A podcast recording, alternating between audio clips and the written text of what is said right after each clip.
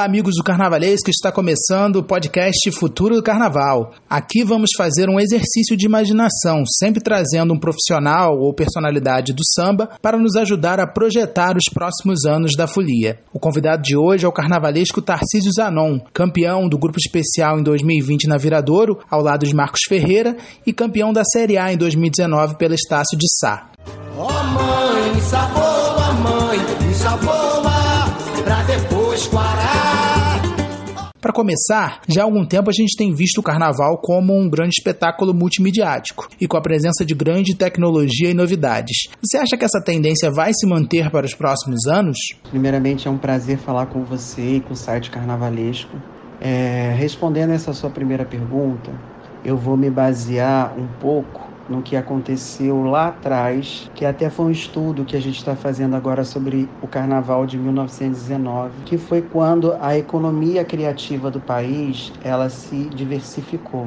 No período de 1918, o Brasil ele não produzia sapatos. E aí, por conta da pandemia e da não importação, começou a se produzir artesanalmente os sapatos no Brasil. E acredito que esse, todo esse problema financeiro que a gente tem passado, esse problema também de pandemia que veio afetar ainda mais a economia do carnaval tem se mostrado de uma forma muito eficiente para a criatividade dos artistas. A gente percebe que cada vez mais a gente tem tecnologia local e que isso acaba que vai ser empregado também no carnaval e acaba que vai desenvolver também a indústria de tecnologia local. Então eu não acredito que no futuro por conta das crises financeiras e dos problemas que o carnaval enfrenta, que essas tecnologias possam cair, mas sim que elas possam se reinventar ou se abrasileirar, assim que eu posso dizer. E a gente vai continuar assim trazendo inovação, tecnologia. A gente sabe, por exemplo, é um exemplo muito simples, o movimento de esculturas foi uma coisa desenvolvida lá em Parintins com a, a primeira forma de artesanato, não, não se utilizava nem os ferros, se utilizava usavam bambus e toda aquela engrenagem, né, e traquitanas que fizeram eles desenvolverem aquele movimento. Então, isso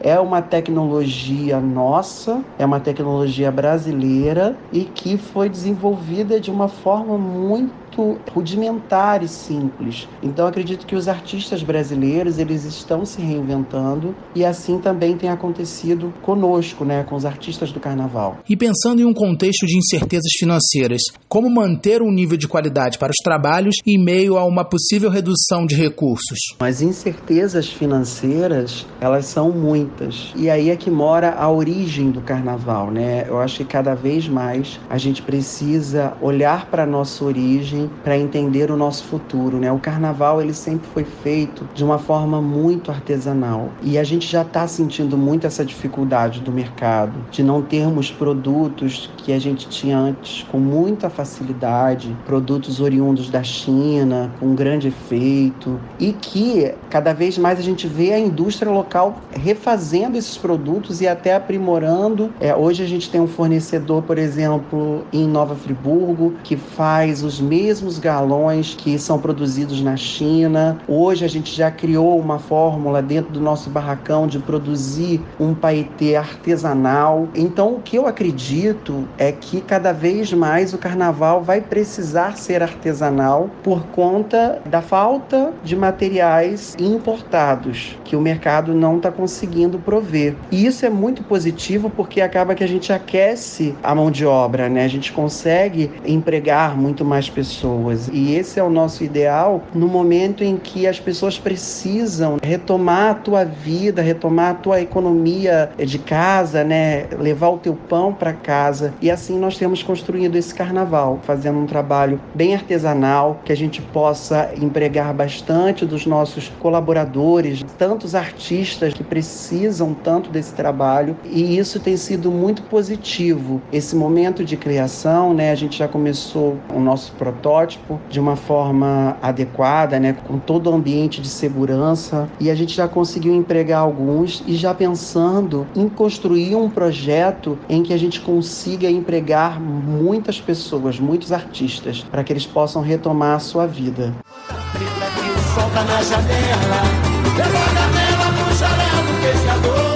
Nos últimos anos, houve o um aumento de uma presença da crítica social nos enredos, que sempre esteve no carnaval, mas que tem voltado a estar um pouco mais é, evidente. Você acredita que essa tendência possa se manter para os próximos anos? Acredito que exista espaço para todo tipo de enredo, né? Porque às vezes a gente rotula muitos enredos. A gente precisa alcançar todo tipo de público. Sempre que eu penso em enredo, eu penso que o enredo ele tem que tocar a todos, né? Ele tem que alcançar, ele tem que se comunicar com toda a camada da sociedade. Então, quanto mais diversos forem os enredos, mais a gente vai conseguir atrair público e fomentar a economia do carnaval, né? E atrair amantes do samba. Eu acho que existe espaço para o enredo histórico, existe espaço para o enredo lúdico, existe espaço para o enredo social. O importante é que a gente tenha diversidade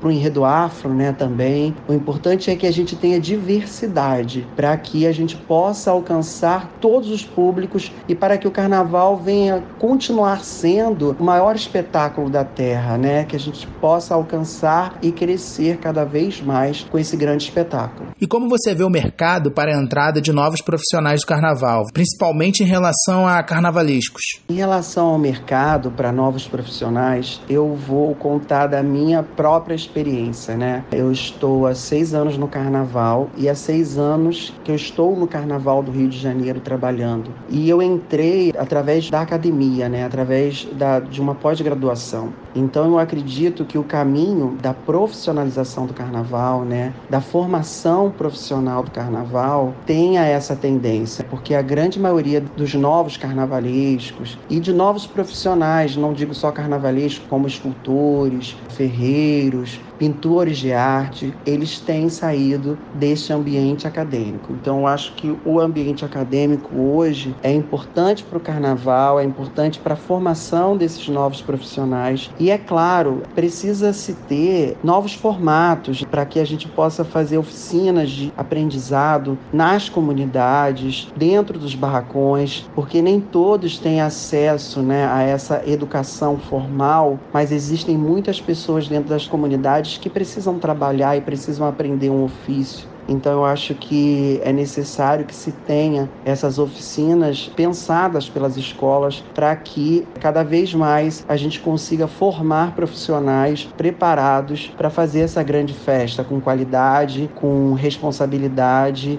e com tudo que esse espetáculo merece.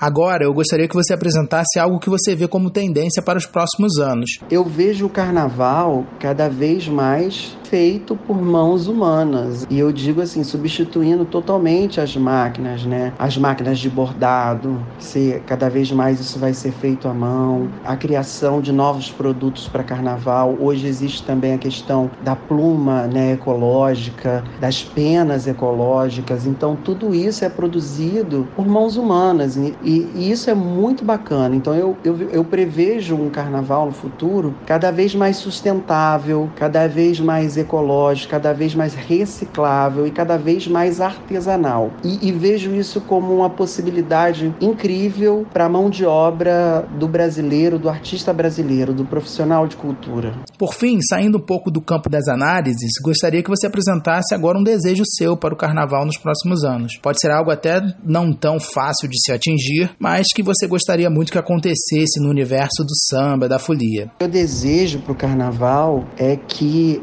cada vez mais as comunidades estejam próximas de suas escolas, que não existam abismos entre a escola e a comunidade, que isso esteja cada vez mais bem integrado e que o carnaval seja mais democrático, que as pessoas que realmente se dedicam o ano todo a esse trabalho possam ter acesso às arquibancadas, aos locais privilegiados do desfile e que isso possa acontecer de uma forma cada vez mais natural e economicamente viável. É isso que eu desejo e que essa festa cresça e cresça, que o carioca, né, e os brasileiros possam cada vez mais entender o potencial que é o carnaval, não só culturalmente, não só economicamente, mas também psicologicamente para a população mundial.